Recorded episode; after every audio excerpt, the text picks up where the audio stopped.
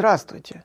Сегодня мы поговорим об утверждении, которое вы наверняка слышали десятки раз. Звучит оно так. На самом деле человек не происходил от обезьяны, а у человека и у обезьяны был общий предок.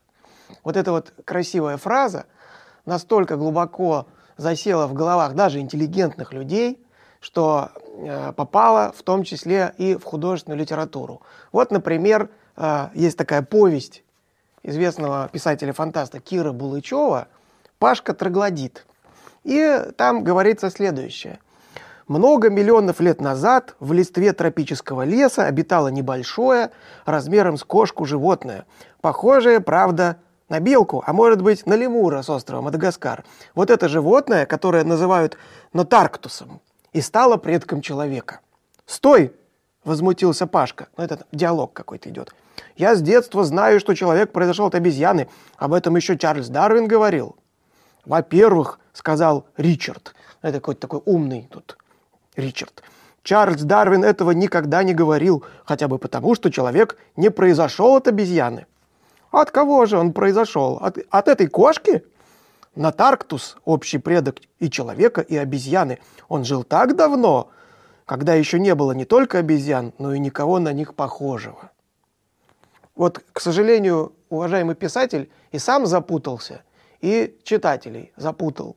То есть по нему выходит, что предки э, людей и предки современных обезьян разошлись вообще хрен знает когда, 50 миллионов лет назад. Обезьяны все шли своей дорогой, а человек сам по себе.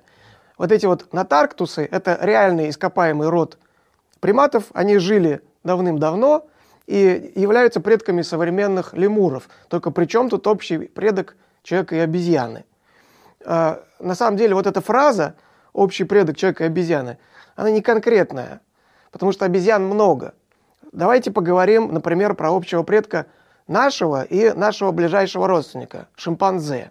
Вот когда он жил и кем он был?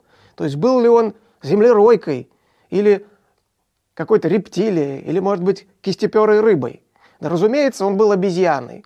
Только, конечно, не современной обезьяной, не гориллой или орангутаном, а обезьяной вымершей, ископаемой. И по данным генетики и по данным палеонтологии это было не так давно, никакие не 50, а всего лишь 7 миллионов лет назад. И по всем данным, это существо, общий предок человека и шимпанзе, был человекообразной обезьяной.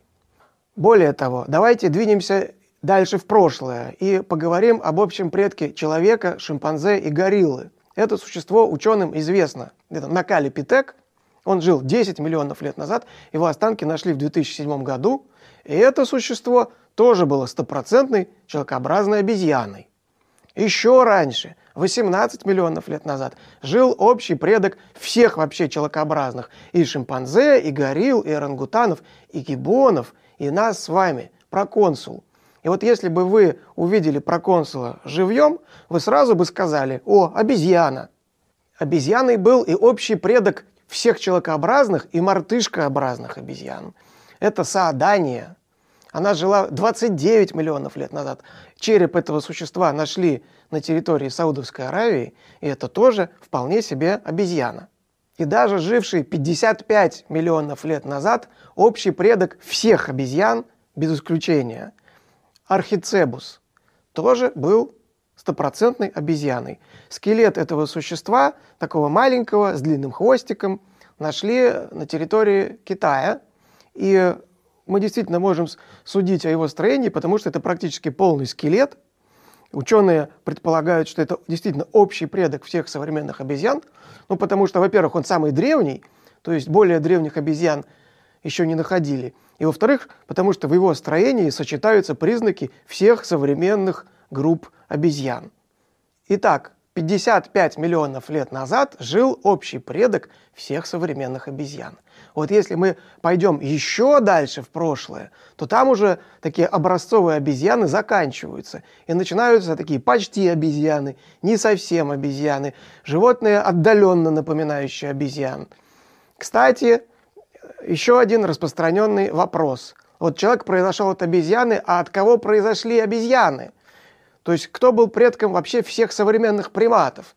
Так вот, еще за 10 миллионов лет до Архицебуса, это 65 миллионов лет назад, это вообще конец мелового периода, еще динозавры бегали, жил такой Пургаториус. Его останки найдены в Северной Америке. Это было существо, которое действительно на обезьяну уже не похоже. Скорее похоже на белку. То есть он как раз подходит для того описания, которое было в книге Кира Булычева. Э, но такой важный признак, как зубы, у Пургаториуса уже напоминал зубы, появившихся чуть позже настоящих приматов. Так вот, у нас с вами, дорогие друзья, обезьяне родословная. То есть нам с вами предшествовала длинная череда симпатичных обезьянок.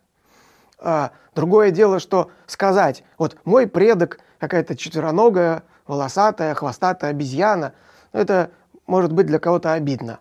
А вот общий предок – это и умно, и, так сказать, политкорректно. Но в данном случае я против политкорректности. Давайте мы будем называть обезьяну обезьяной. Я подозреваю, что сейчас кто-то обязательно скажет. И все-таки говорить, что человек произошел от обезьяны, неправильно. Потому что ведь человек и сам обезьяна. Ну, с точки зрения систематики, да, человек относится к надсемейству человекообразных обезьян, значит и сам человек обезьяна. Но вы уж простите мне эту мою слабость, мне эта фраза, несмотря на то, что она не точная, нравится.